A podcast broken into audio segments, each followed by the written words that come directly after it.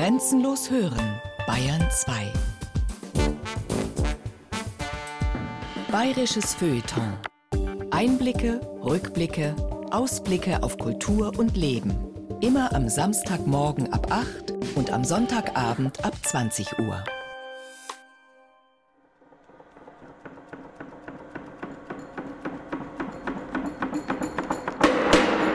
Bayerische Berufungen und Instanzen. Der Schmied. Sie hören ein Feature von Thomas Grasberger.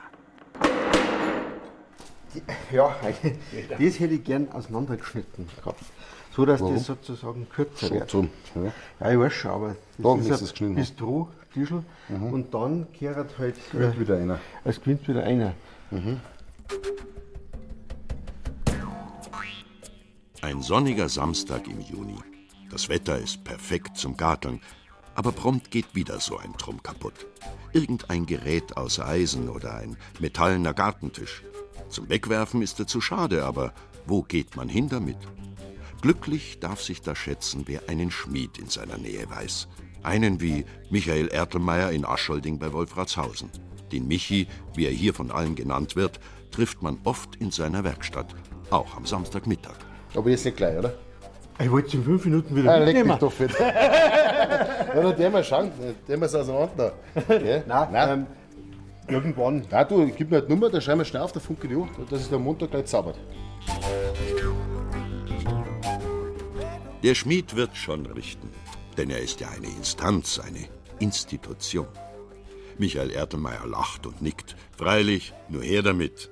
Schließlich übe er seinen Beruf ja mit Leib und Seele aus, sagt der großgewachsene, kräftige Endvierziger. Die Vielfalt des spröden Materials, der Stahl, die schmiedbare Bronze, Kupfer, Messing und Aluminium, all das sei immer anders, immer eine neue Herausforderung. Aufzeichnen, entwerfen, umformen, schmieden. Schauen, dass wir es warm bringen, das Baby, und dann gehen wir mal Mal wird es ein eisernes Tor mit drei Metern Höhe, mal ein Ring für eine Großskulptur. Oft geht es um etwas für den Garten, manchmal auch um Grabgestaltung oder eine kleine Reparatur nebenbei. Der Schmied ist der Mann für alle Fälle. Und Spaß macht's dem Ertelmeier, auch nach 35 Arbeitsjahren noch. Das sieht man ihm an. An diesem Samstag hat Ertelmeier Besuch von einem Kollegen aus Moosburg an der Isar. Hans Reif hat dort seit zwei Jahrzehnten seine Schmiedewerkstatt. Auch er ein erfahrener Handwerker, der aber Unterstützung braucht, weil sein Geselle unlängst nach Amerika abgeworben wurde. Deutsche Schmiede sind dort sehr gefragt. Und so springt halt der Ertelmeier für den Kollegen ein. Keine Besonderheit, sagt er. Ich finde es gegenseitig, ja. Das machen alle Kollegen irgendwie, die wirklich nur Schmied sind, dass man sich gegenseitig unterstützt, hilft und keiner ist zum anderen Brot neidig oder was. Also das kennen wir nicht. Kein Brotneid? Kein Konkurrenzdenken? Es muss ein besonderer Menschenschlag sein, der Eindruck verfestigt sich schnell, wenn die beiden Handwerker von ihren gemeinsamen Projekten erzählen, von Schmiedekursen mit Jugendlichen und jungen Migranten aus Syrien und Afghanistan oder von internationalen Schmiedetreffen im ukrainischen Donetsk, in Tschechien, Venedig oder Sizilien. Denn die Schmiede aller Länder treffen sich regelmäßig. Jeder kennt jeden. Der Ukrainer den Amerikaner, der Bayer den Italiener. Die Schmiede sind eine internationale Familie. Ich habe keinen kennengelernt, der mit seinem Wissen hinterm Berg hält. Das heißt, auch wenn ein Kollege aus Italien oder aus Norwegen eine schöne Arbeit gemacht hat, man unterhält sich dann mit dem. Also, Mensch, wie hast du das gemacht? Der sagt dir das, der zeigt dir das. Umgekehrt machen wir das genauso. Ich habe letztes Jahr habe ich zum Beispiel aus Finnland zwei junge Burschen da gehabt von der staatlichen Schmiedeschule aus Münimeki. Die waren zwei Monate da und denen sind Augen übergegangen. Das ist ein ganz anderer Bereich, was wir hier schmieden, als was die Finnland-Umfeldtechnik haben. Auch. Und das ist das voneinander lernen auch. Und nicht hinterm Berg halten und Geheimniskrämerei zu machen. In der Zwischenzeit ist ein dritter Mann in der Werkstatt aufgetaucht. Kein Schmied, aber einer, der sich seit vielen Jahren für das Handwerk einsetzt. Der Allgäuer Peter Elgas ist Herausgeber und Chefredakteur der verbandsungebundenen Zeitschrift Hephaistos.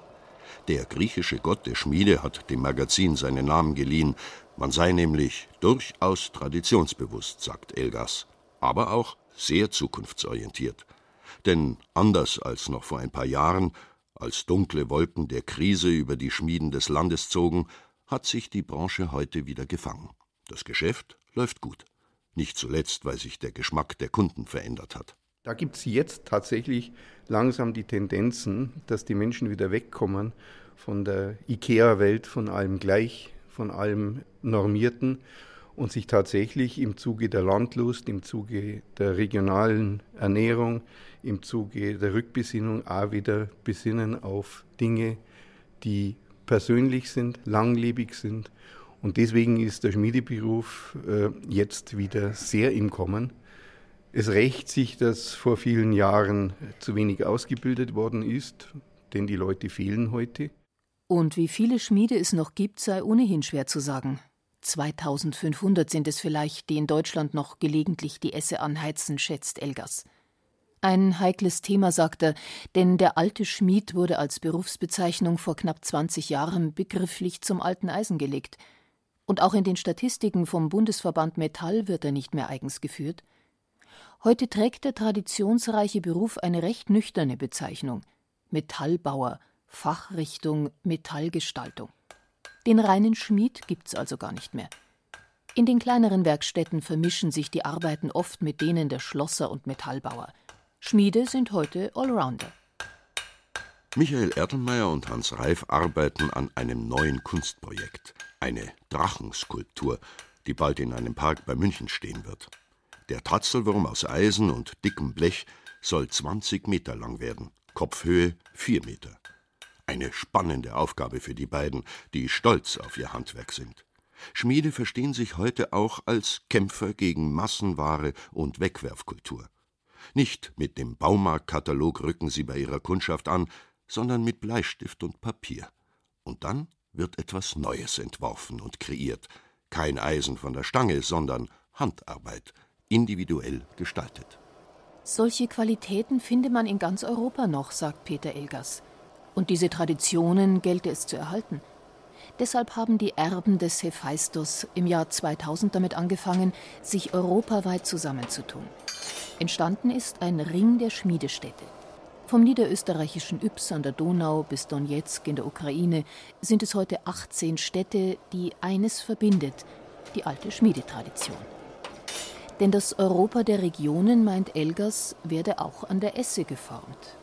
Da sind zum Beispiel die Italiener, die etwas verschnörkelter und verspielter schmieden, dann die Nordeuropäer mit ihrer Werkzeugschmiedetradition, im Stil vollkommen geradlinig, oder die Osteuropäer, über Jahrzehnte im Kommunismus verwaltet, die jetzt wieder ihre Kreativität entdecken.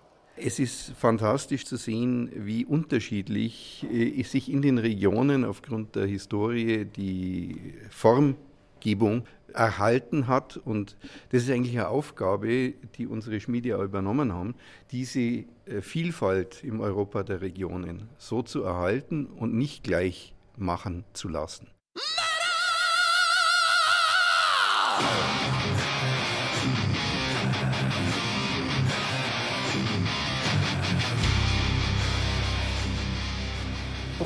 glühende Eisen im Feuer der Esse.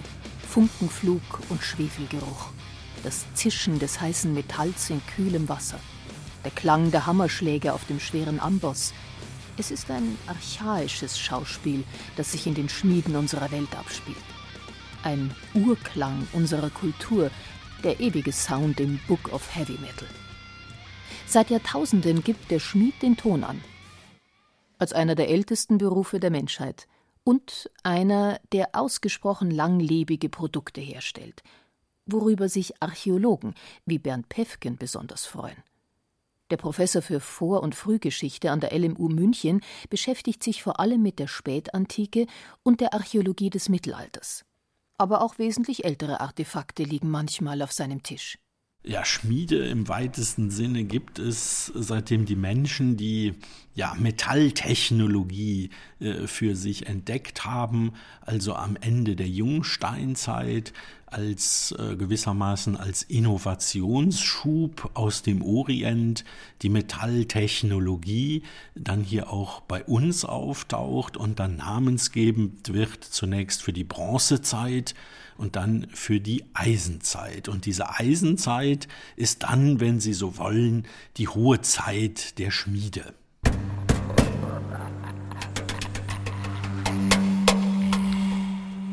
Diese Eisenzeit beginnt in Mitteleuropa mit den Kelten, vor etwa 2800 Jahren.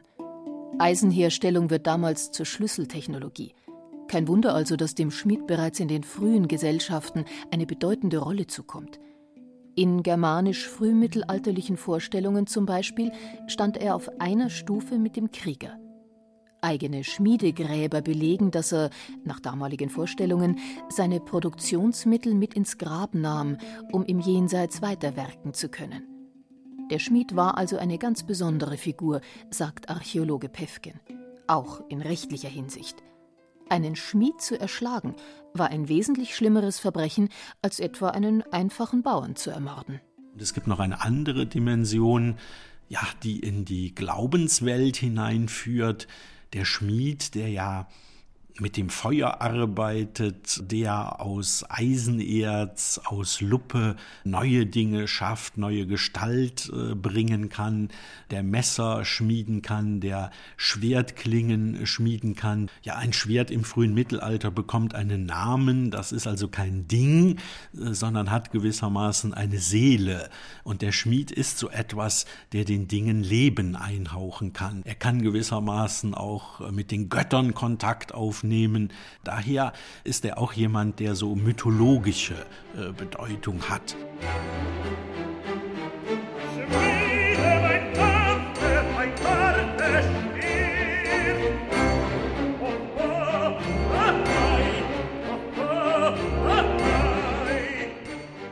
Die Welt der Mythen und Sagen kennt viele Schmiedefiguren. Mime, der Schmied etwa, der in Richard Wagners Oper Siegfried auftaucht. Und natürlich eben jener Drachentöter Siegfried, der sich sein Wunderschwert Notung selber schmiedet. Berühmt ist auch der sagenhafte Wieland, ein geschickter und intelligenter Handwerker-Künstler, der eine Schwanenjungfrau heiratet, die eines Tages fortgeht, ihm aber einen Zauberring hinterlässt. Die Kunde vom Magier und seinen zauberischen Fähigkeiten spricht sich bald herum, bis zum habgierigen Dänenkönig Nidung.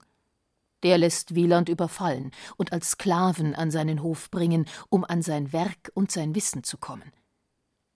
Dem Schmied werden die Fuß- bzw. Kniesehnen durchgeschnitten, damit er nicht fliehen kann. Wieland rächt sich später auf brutale Weise, indem er Nidungs Söhne tötet, ihre Hirnschalen zu vergoldeten Trinkgefäßen verarbeitet und mit der Tochter des gierigen Königs ein Kind zeugt. Am Ende fliegt Wieland triumphierend davon, wie einst der zauberkundige Schmied Dädalos in der antiken griechischen Sage. Ja, also mich hat das einfach äh, total ergriffen, wie der Rache nimmt. Ja. Also, mein, dass er Rache nimmt, das erwartet man einfach nur mal von so einem Helden, ja. Aber dass es gleich so brutal zur Sache geht, also das hat mich schon, also so ein Schauder über den Rücken gejagt. Da kann ich mich noch sehr gut dran erinnern, ja. Mehr als ein halbes Jahrhundert ist es her, dass Wielands grausame Rache einen Zehnjährigen im niederbayerischen Schönau so ergreift, dass er viele Jahre später beschließt, die skandinavische Literatur der Edda, der Skaldik und der Sagas zu studieren. Seit 15 Jahren ist Wilhelm Heitzmann nun Professor an der LMU München für jene alte Literatur des Nordens. Wieland sei Dank. Aber keineswegs nur im hohen Norden sind sie daheim, die Sagenhelden der Fachrichtung Metallgestaltung. Man denke nur an den griechischen Hephaistos, den verstümmelten Zauberer, Schmied und Gott des Feuers. Er stellt die Götterkleinodien her, den berühmten Schild des Achill zum Beispiel. Die Welt der Sagen ist voll mit Metallmagiern, schwärmt Wilhelm Heitzmann. Der Schmied spielt praktisch in allen Kulturen auf der Welt eine ganz, ganz zentrale und, und, dominante Rolle. Gerade bei den Herkunftsgeschichten, also wenn man die mongolische Überlieferung und so weiter, steht am Anfang sozusagen als Spitzenahn irgendein Schmied. Also natürlich bekanntesten Hephaistos in der griechischen Überlieferung, ja.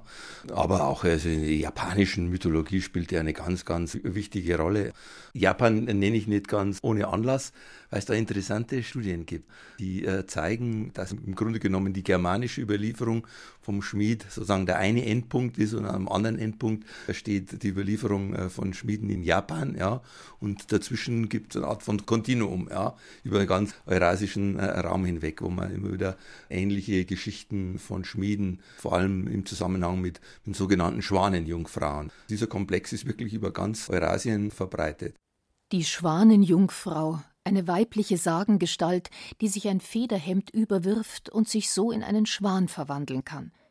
Bei diesem weit verbreiteten Themenkomplex komme man wohl nicht umhin, an schamanistische Traditionen zu denken, meint Mythenforscher Heitzmann. Also auch an jene Welt von Schutzgeistern und Geistwesen, mit denen der Schamane in Kontakt steht. Und da gäbe es enge Berührungen zum Schmied. Auch er ist ein ambivalentes Wesen, das einerseits höchst kreativ sein kann, auf der anderen Seite aber durchaus zerstörerisch. Und ich glaube, von diesem Spannungsverhältnis lebt äh, die Figur. Und es wird ja auch in all diesen Mythen und Sagen immer wieder thematisiert. Ja. Und auch da hat man wieder natürlich diese Verbindung zum Schamanen, der eben auch auf der einen Seite der Heiler ist, aber auf der anderen Seite eben auch Fluchzauber ausüben kann und einem auch also wirklich also das Leben zur Hölle machen. Ja. Diese beiden Seiten sind da eben auch vorhanden. Ja.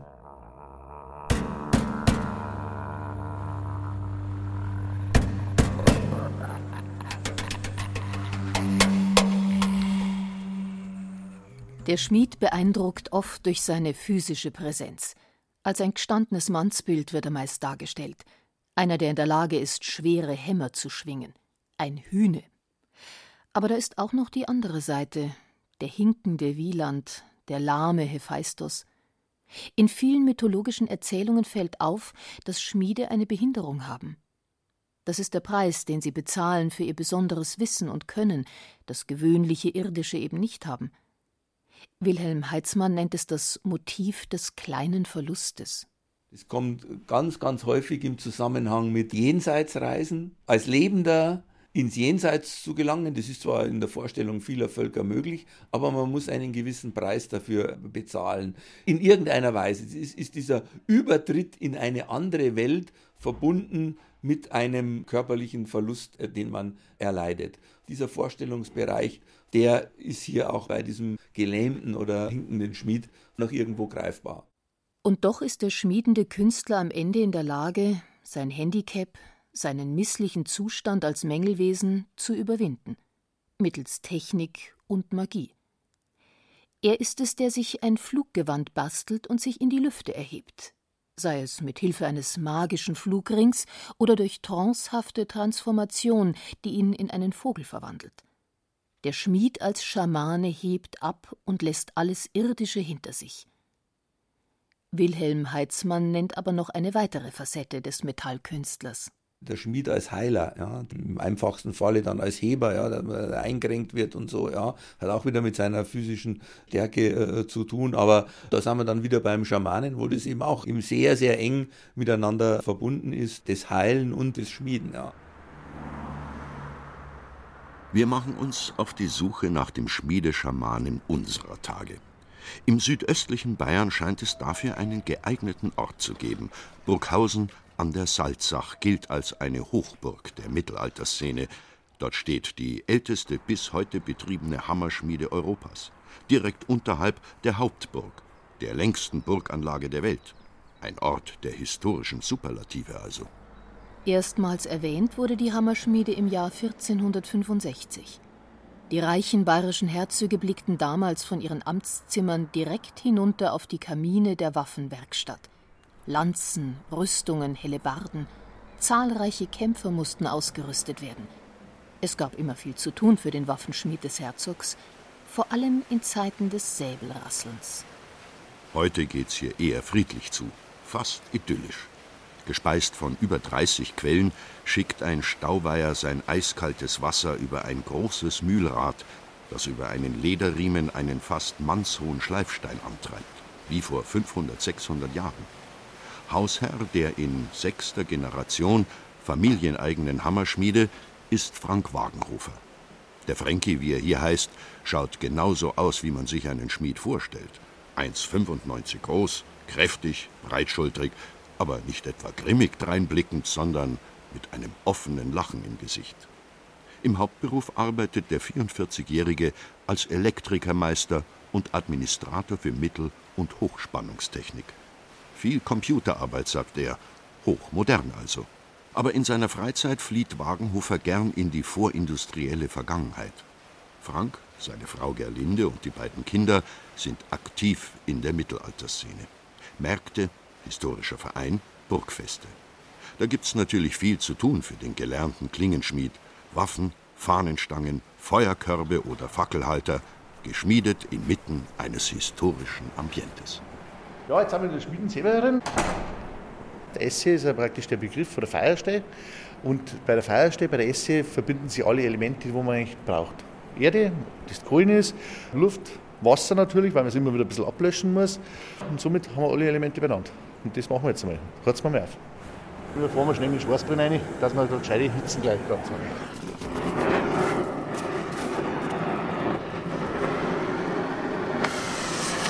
Zündtemperatur von so einer Schmiedekohle, wir haben eine Fettnuss 2, das ist eine spezielle Kohle, liegt bei 500 Grad. Und wir sind jetzt da schon dort und haben jetzt die erste Kohlen schon zum Glirren gebracht. Und jetzt hat, lassen wir das Feuer ganz kurz einmal für sich. Wenn die richtige Schmiedetemperatur erreicht ist, bei gut 1000 Grad, wird's ein wenig unheimlich in der Schmiede. Frank wirft einen der beiden gewaltigen, meterlangen und baumstarken Schwanzhämmer an. Und die machen einen infernalischen Lärm. Kein Wunder, dass der Mensch des Mittelalters den rußigen Schmied oft mit dem Teufel in Verbindung brachte.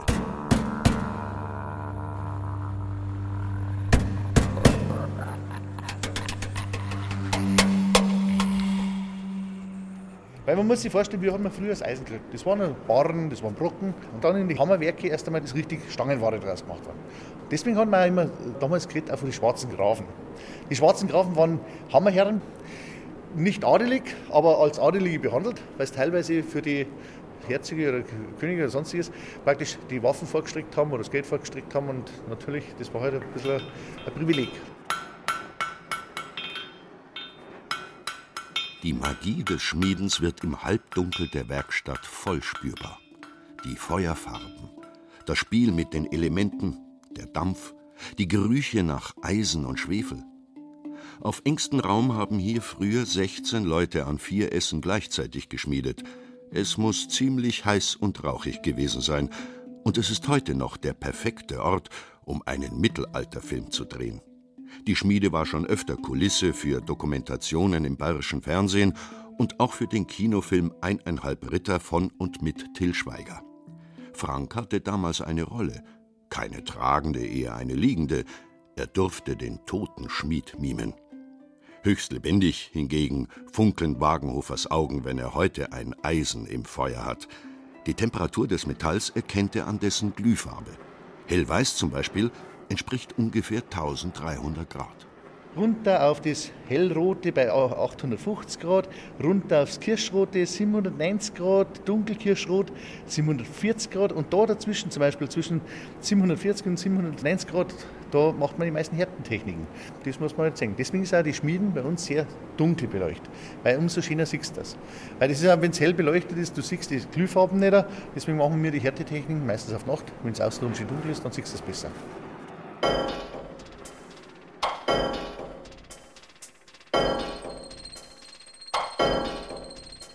Für Isidor von Sevilla, der um das Jahr 600 das noch vorhandene Wissen der Antike aufschrieb, war der Schmied der Inbegriff des Handwerkers und die Schmiede das Zentrum innovativer Metallverarbeitung.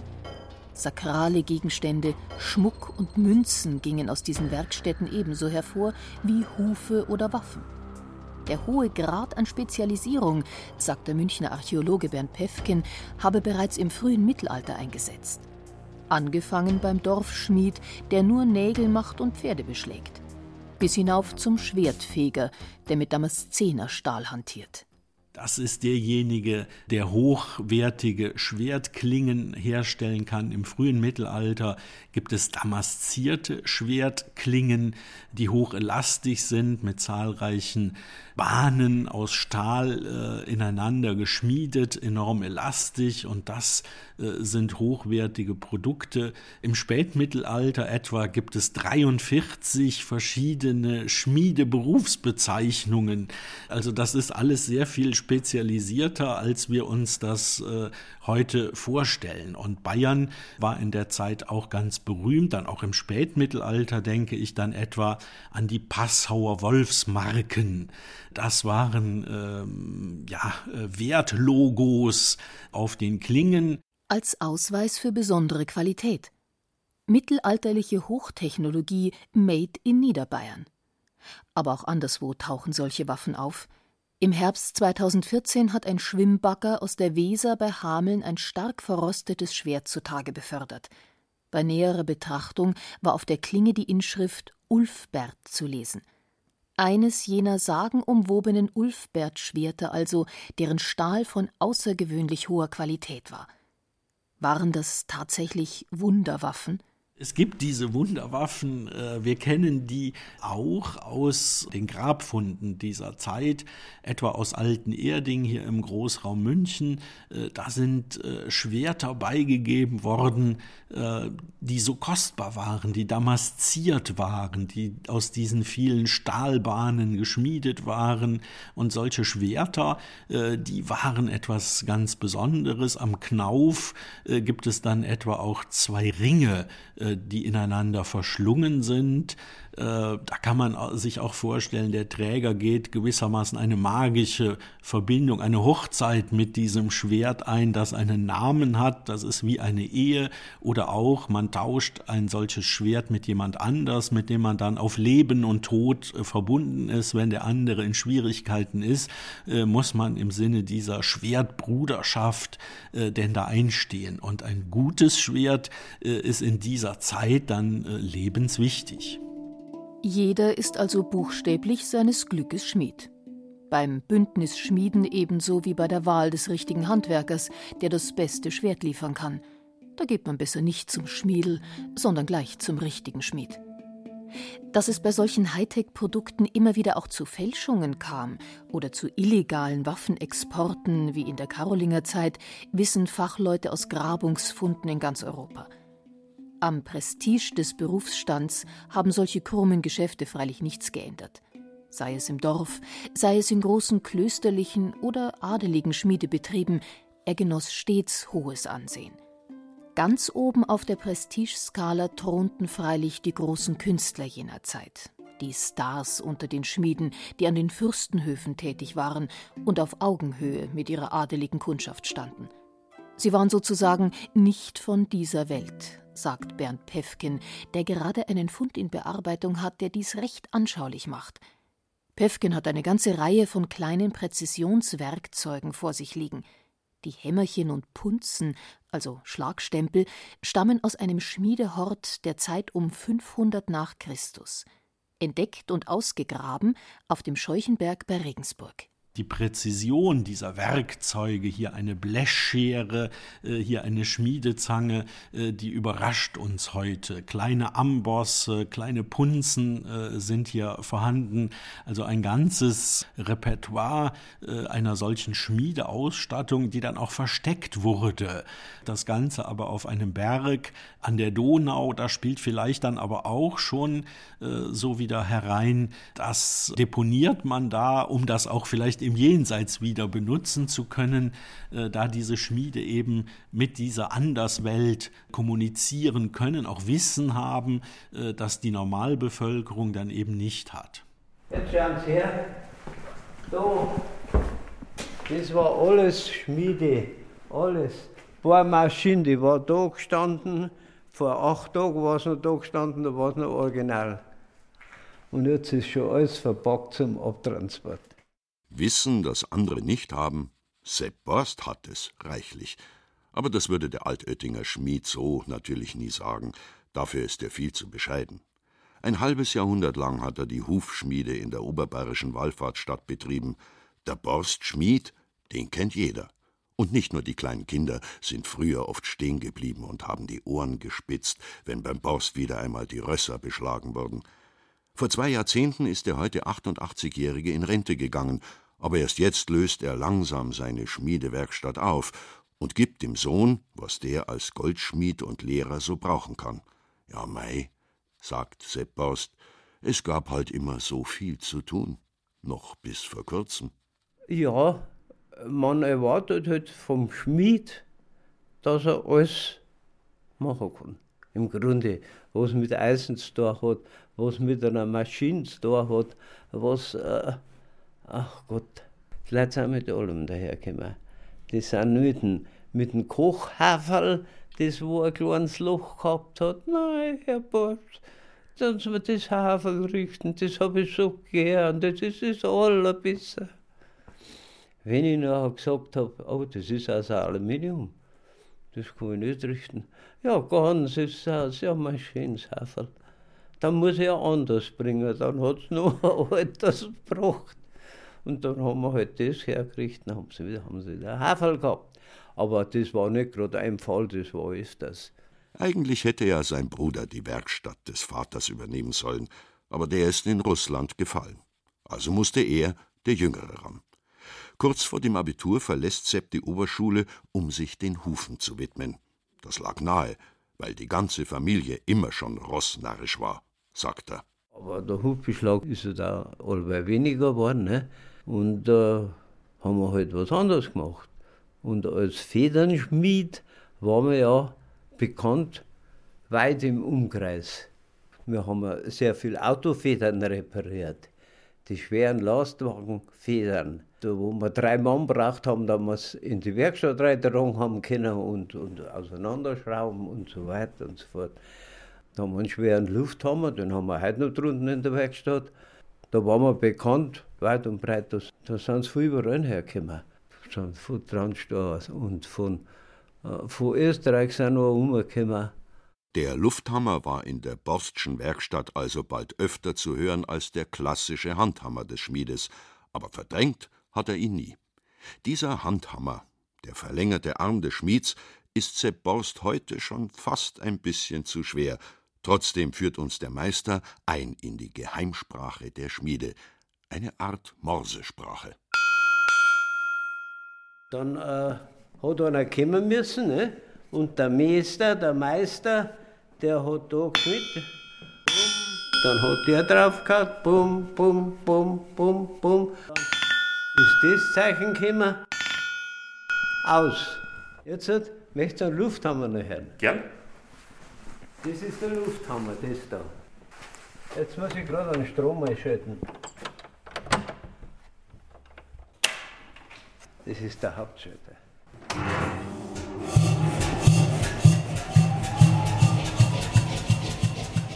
Sepp Borst hat feine Hände, auch nach Jahrzehnten schwerster Arbeit.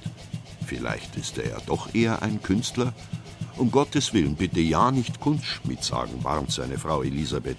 Diese Berufsbezeichnung mag er gar nicht, weil, anders als heute, hätten die Kunstschmiede früher viel kitschiges Zeug fabriziert.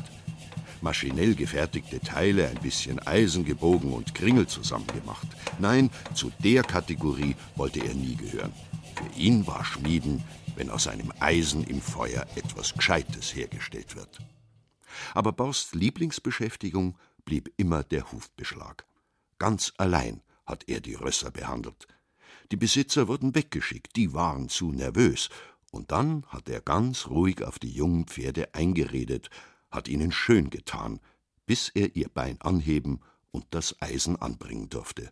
Nein, kein Pferdeflüsterer, sagt der Borstschmied bescheiden, er sei halt nur sachte und vorsichtig mit den Tieren umgegangen aber manchmal gab es schon auch kompliziertere Kundschaft. Einmal haben wir einen Ochsen gehabt. Der Ochs hat beschlagen werden müssen mit Ochseneisen. Und der war recht brav gestanden, hat eine schwere Hälfte gehabt. Und äh, auf einmal war es ihm zu dumm. Dann hat er so angezogen an der Hälfte, also so, so rückwärts gegangen und hat diese schwere Hälfte mit der Kette und den Anker in der Mauer rausgerissen, hat am Batzen Mörtel oder Mauer vorn an der Hälfte dann hängen gehabt, ist hinaus auf die Straßen, da ist er draußen gestanden, da hat er nicht mehr gewusst, was er sollte. Da ist er da gestanden, wir sind ihm nach, haben wir wieder einer, haben. Aber der Ochs, hat, das war einmal, der hat so eine Kraft gehabt, der hat die Mauer ausgerissen. An der Statur des Ochsen findet also auch die Kraft des Schmieds ihre Grenzen. Aber um physische Energie allein geht's bei dem Beruf sowieso nicht. Wissen und Geschick braucht man. Und das reicht weit übers Metall hinaus. Der Sachverstand des Schmiedes war schon zu Zeiten des Vaters und Schwiegervaters oft gefragt. Wenn die Pferdehändler am Bauern ein Pferd verkauft haben, dann hat mein Vater schon den Ruf gehabt, da muss ein Bursch fragen, der versteht was von die Rose, weil der war alter Kavallerist zu Kaiserszeiten noch, also immer Schmied beim Militär und so.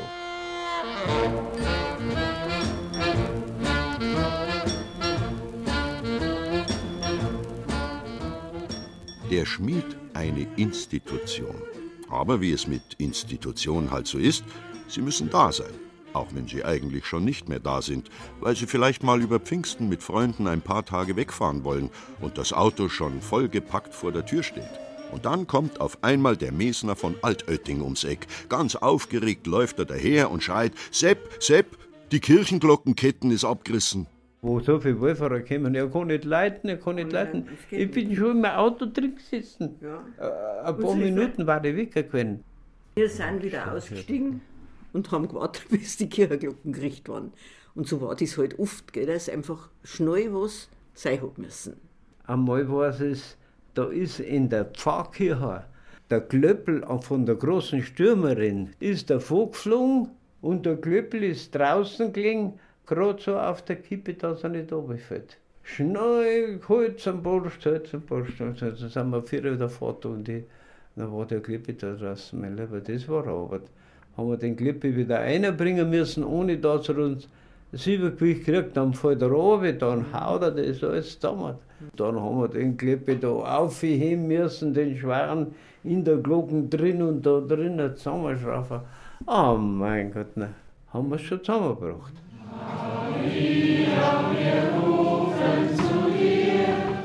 Altötting an Pfingsten ohne Glockengeläut unvorstellbar.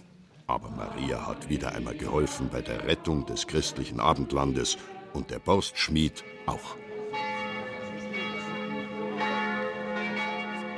20 Kilometer nördlich von Altötting auf einem schönen Hof im Holzland wohnt eine andere bayerische Instanz. Auch er ein gelernter Schmied, Kunstschmied. Aber berühmt wurde Friedel Fesel eher als Musiker, Sänger und Wortakrobat. Ich bin aus einem ganz anderen Grund Schmied worden, weil meine Freundin hat in Sendling gewohnt und da war die Werkstatt und da hat sie mich dann halb nach der Arbeit abholen können. Und ich glaube, wenn ich eine andere Freundin gehabt hätte, war ich Wärter im, im Tierberg Kellerbrunn oder, oder, oder Fischer im Auer Mühlbach.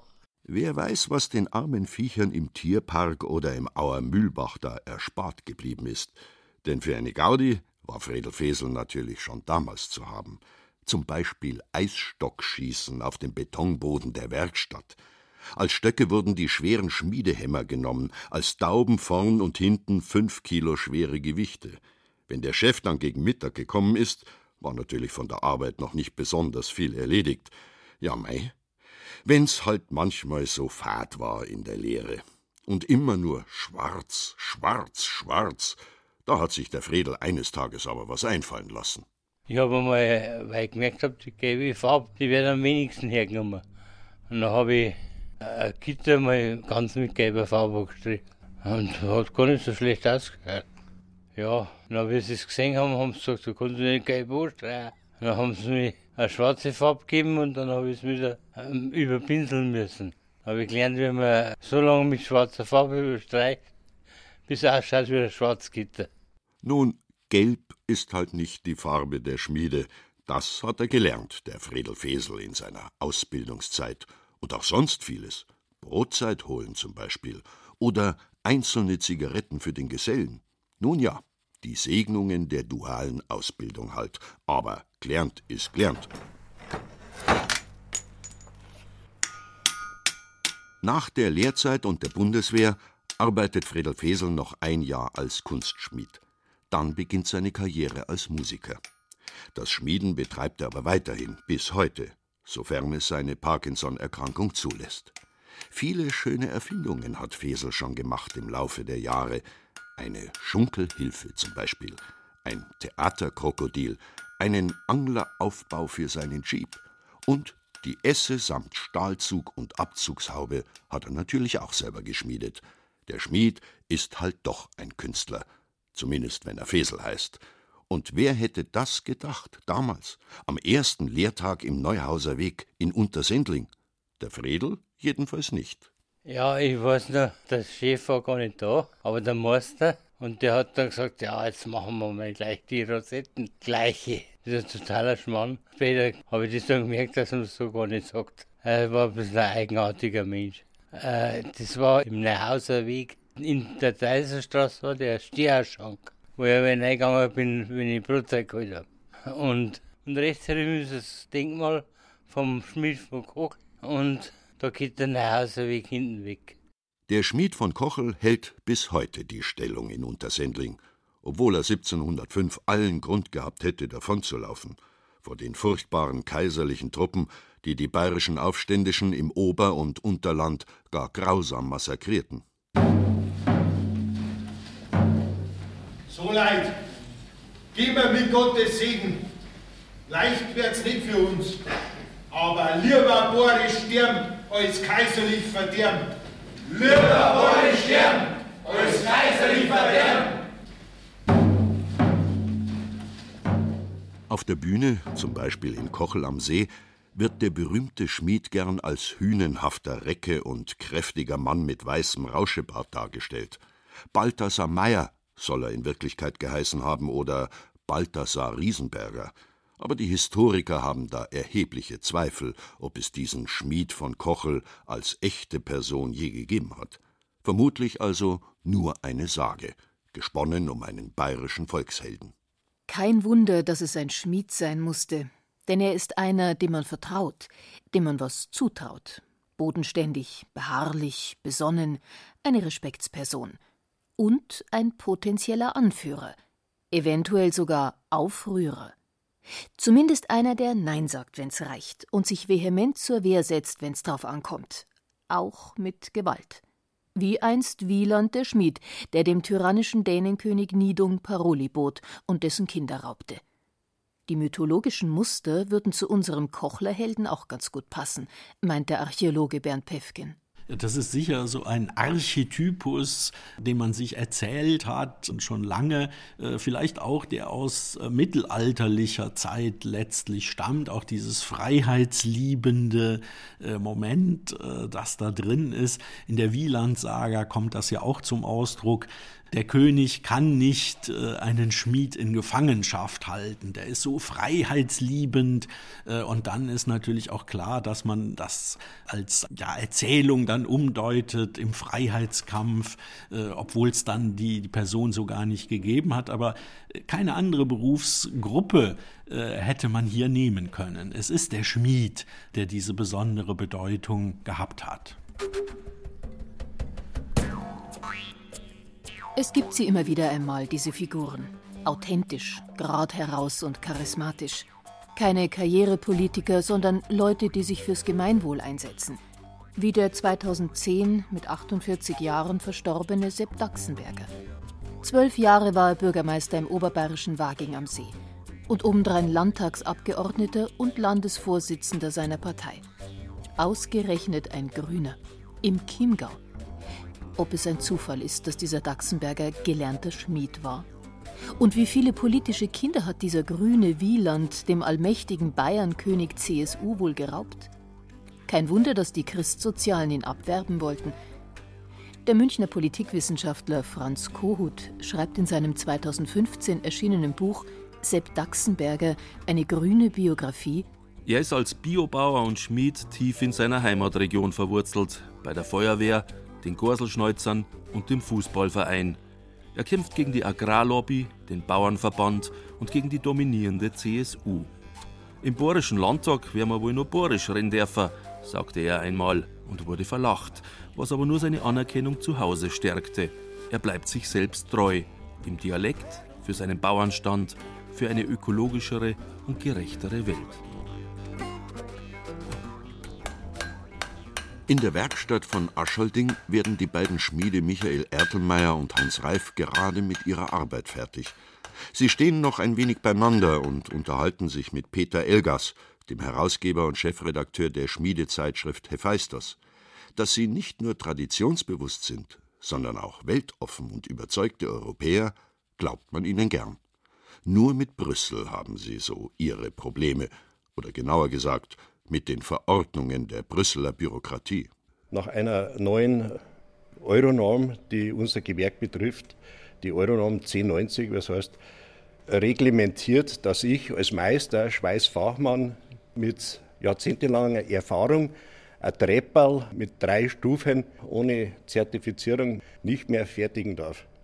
Diese Norm, die gehört auf unsere ein, zwei, drei Mannbetriebe, die Schmiede, die kehrt, wie es momentan praktiziert wird, gehört weg. Und da muss ich auf meine Verbände schimpfen. Da sind wir irgendwie ein bisschen stiefmütterlich behandelt worden. Unsere Interessenvertreter, die haben uns da in der Luft hängen lassen. Die Zertifizierung, die kostet zwischen 8.000 und 47.000 Euro nach den Erfahrungswerten von Kollegen, die sich zertifizieren haben lassen. Und das ist für einen Einmannbetrieb nicht machbar. Die kleinen bayerischen Schmiedebetriebe befürchten Preissteigerungen, Betriebsschließungen, Wettbewerbsverzerrungen in Europa und obendrein noch Denunziationen, wenn man sich als bayerischer Schmied nicht zertifizieren lässt. Sie können die Treppe in Bronze machen, genauso wie in Eisen. Dann geht sie, aber dann fällt sie nicht mehr unter die Europanorm. Sie können sie in Holz machen, dann geht sie. Sie fällt nicht unter die EN 1090. So widersinnig sind manchmal die Regelungen, die die EU erlässt. Wobei man sagen muss, für manchen Metallbauer, für manchen größeren Betrieb macht die EN 1090 sicherlich Sinn. Es sei halt nur diese Brüsseler Regelungswut, die alles über einen Kamm schere. Die macht die drei richtig wütend. Und man muss keine Schmied von Kochel-Klischees bemühen, um den Handwerkern zu glauben, dass sie dagegen zu Felde ziehen werden.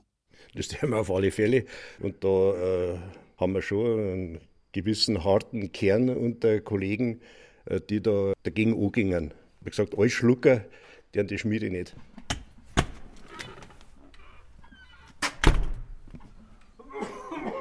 Ludwig Schmidtlehner aus dem oberbayerischen Kastel muss sich über Euronormen keine Gedanken mehr machen. Gott sei Dank. Er steht im 95. Lebensjahr, durchaus aufrecht und vital und hat ein langes Arbeitsleben hinter sich. Der gelernte Huf- und Wagenschmiedemeister ist der lebende Beweis dafür, dass nicht alle Schmiede Hühnen sein müssen. In der Schule, sagt er, war er immer einer der kleineren. Und gefragt hat ihn damals keiner, was er werden will. Deshalb ist er mit zwölf Jahren einfach in die Lehre gekommen und hat in der heimischen Werkstatt anpacken müssen. Das war 1932, also lange bevor Lastwagen und Bulldogs die Landwirtschaft eroberten.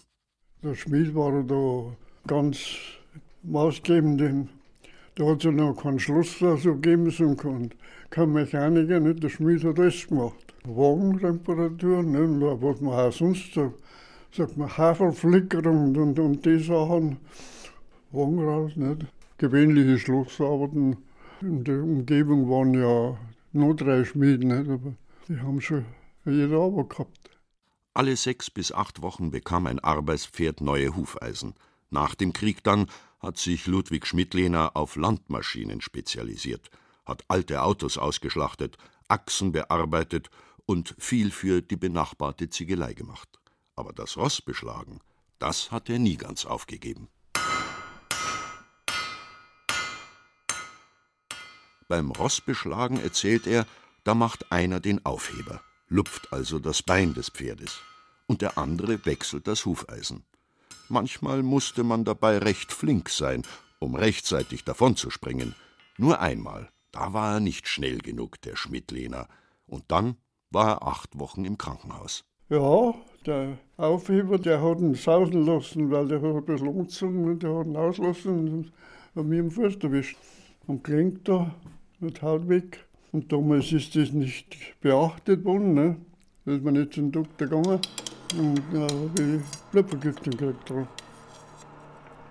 Ludwig Schmidtlehners sauber aufgeräumte Werkstatt erinnert fast ein wenig an ein Technikmuseum. Lauter alte Apparate. Eine Schleifmaschine, der Lufthammer, eine Bohrmaschine. Die ist schon zwei Generationen alt.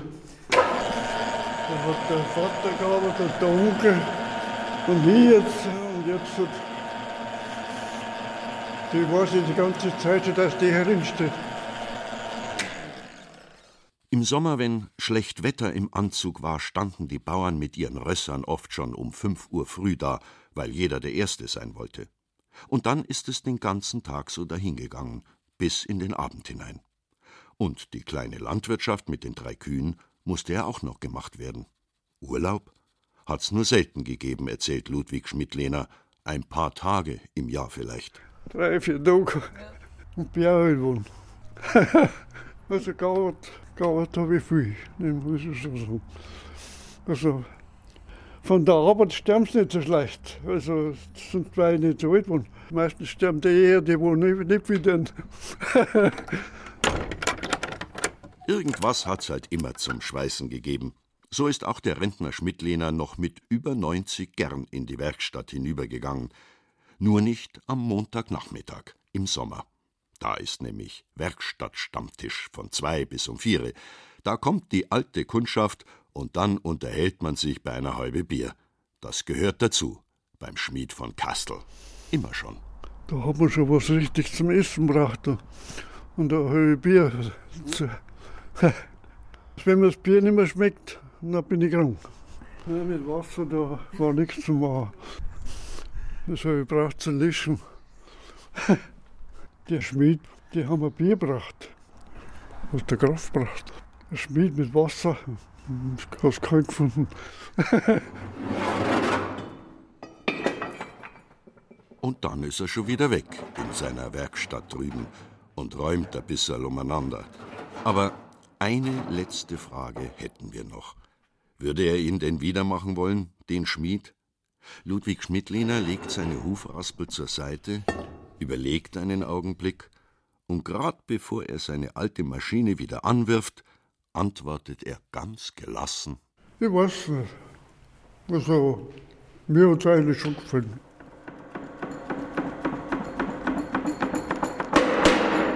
Bayerische Berufungen und Instanzen.